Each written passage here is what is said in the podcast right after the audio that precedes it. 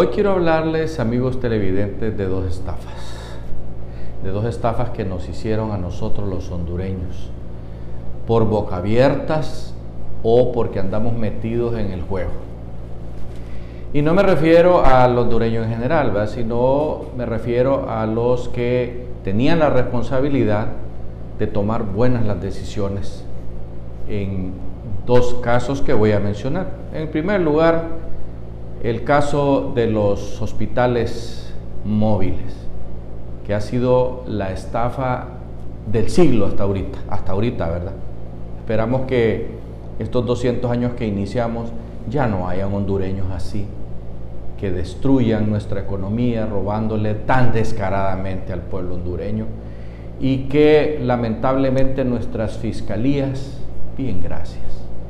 Pues bien, Axel allá está en Miami disfrutando de los, cuatro, de los 40 millones de dólares que se ganaron en el tema este de la compra de esos hospitales, ¿verdad? que se compraron eh, a la carrera y sin garantía de nada. Hay que reconocerlo que eh, la compra la hizo o un hombre extremadamente inteligente que sabía a qué atenerse o un estúpido total. Se nombró una comisión ahí que no han hecho absolutamente nada más que estar vegetando ahí, ganándose el dinero, no les da vergüenza estar gastándose ese dinero en hacer absolutamente nada porque no han presentado un informe al pueblo hondureño.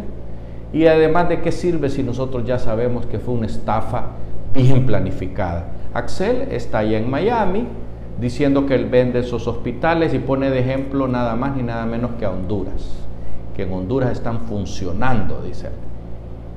Si ese hombre tuviera una denuncia de parte de Honduras en Interpol, ya estuviera preso y no estaría en Miami pasando eh, vida de rey, de príncipe millonario a costa de los papos hondureños. Y la otra historia que quiero contar es la historia de la empresa Energía Honduras. Desde un principio nosotros vimos en el primer año que esa empresa no lograba bajar el robo de la energía que se estaba dando en Honduras. No lograron nunca bajarlo.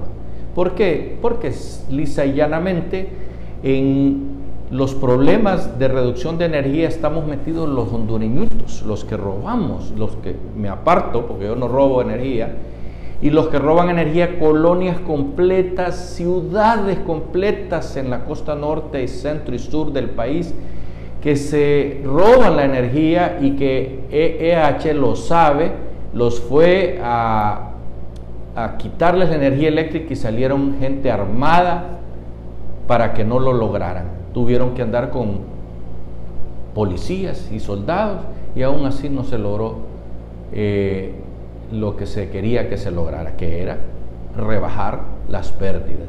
Hoy por hoy las pérdidas más bien han incrementado y por eso la SAP ha intervenido a Empresa Energía Honduras y dicen que la ENE se va a encargar ahora de hacer lo que antaño hacían mal.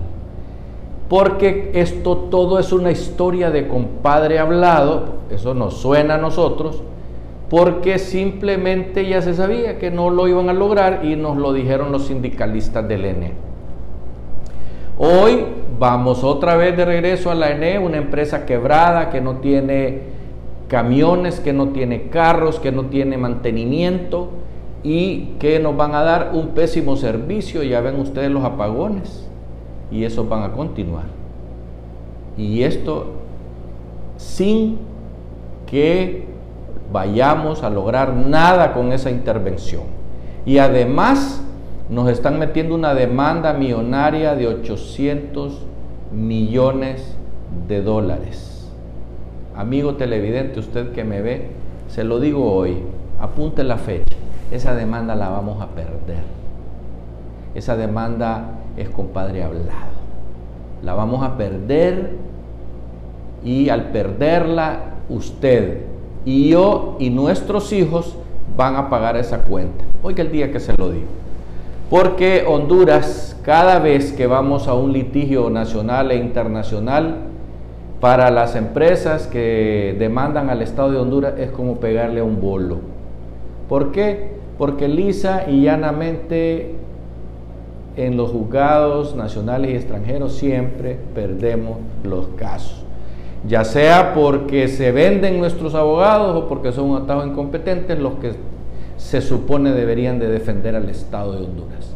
Por esa razón nosotros estamos con el sentimiento que a estos 200 años nos vienen encima esas demandas millonarias, multimillonarias que usted y yo vamos a terminar pagando, amigo televidente. Usted y yo. Y Axel, Axel está en Miami viviendo vida de rey, vida de príncipe. ¿Por qué? Porque se hizo una compra de compadre hablado, una compra que estaba amañada desde un principio.